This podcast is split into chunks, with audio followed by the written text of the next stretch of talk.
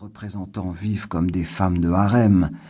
Quand, par exemple, moi, je rentre à l'hôtel dans le courant de la matinée pour transcrire les commandes que j'ai obtenues. Ces messieurs n'en sont encore qu'à prendre leur petit déjeuner.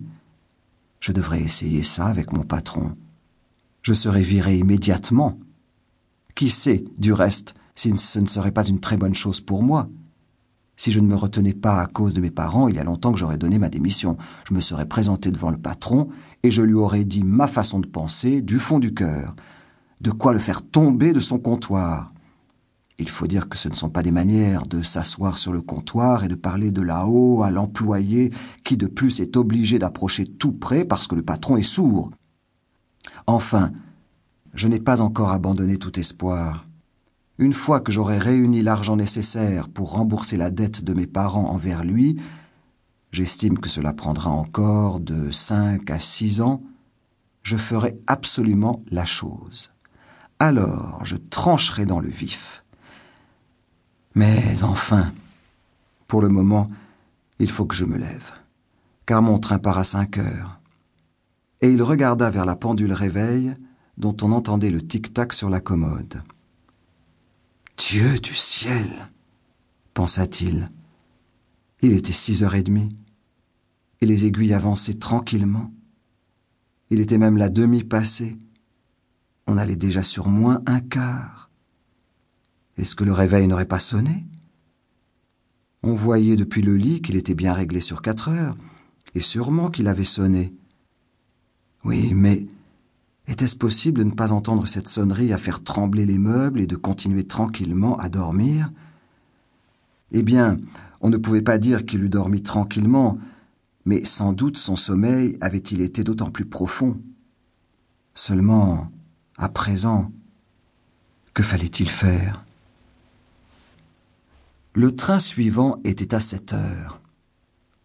Pour l'attraper, il aurait fallu se presser de façon insensée. Et la collection n'était pas remballée. Et lui-même était loin de se sentir particulièrement frais et dispos.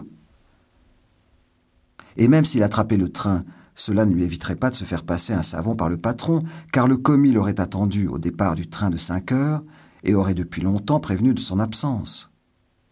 C'était une créature du patron, sans aucune dignité ni intelligence.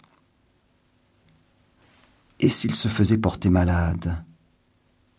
Mais ce serait extrêmement gênant et suspect, car depuis cinq ans qu'il était dans cette place, pas une fois Grégor n'avait été malade. Sûrement que le patron viendrait accompagné du médecin de la caisse maladie qu'il ferait des reproches à ses parents à cause de leur paresseux de fils, et qu'il couperait court à toute objection en se référant au médecin de la caisse, pour qui, par principe, il existe uniquement des gens en fort bonne santé, mais fainéants.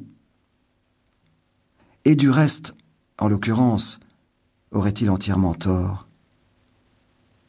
Effectivement, à part cette somnolence vraiment superflue chez quelqu'un qui avait dormi longtemps, Grégor se sentait fort bien et avait même particulièrement faim. Tandis qu'il réfléchissait précipitamment à tout cela sans pouvoir se résoudre à quitter son lit, la pendulette sonnait juste six heures trois quarts, on frappa précautionneusement à la porte qui se trouvait au chevet de son lit. Grégor c'était sa mère qui l'appelait. Il est sept heures moins un quart. Est-ce que tu ne voulais pas prendre le train? La douce voix. Grégor prit peur en s'entendant répondre. C'était sans aucun doute sa voix d'avant.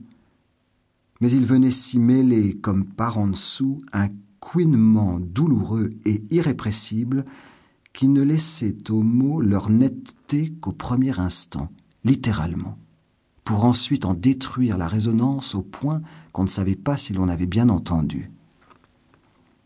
Grégor avait d'abord l'intention de répondre en détail et de tout expliquer.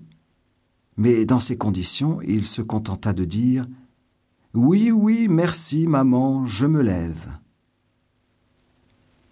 Sans doute la porte en bois empêchait-elle qu'on notât de l'extérieur le changement de sa voix, car sa mère fut rassurée par cette déclaration et s'éloigna d'un pas traînant. Mais ce petit échange de propos avait signalé aux autres membres de la famille que Grégor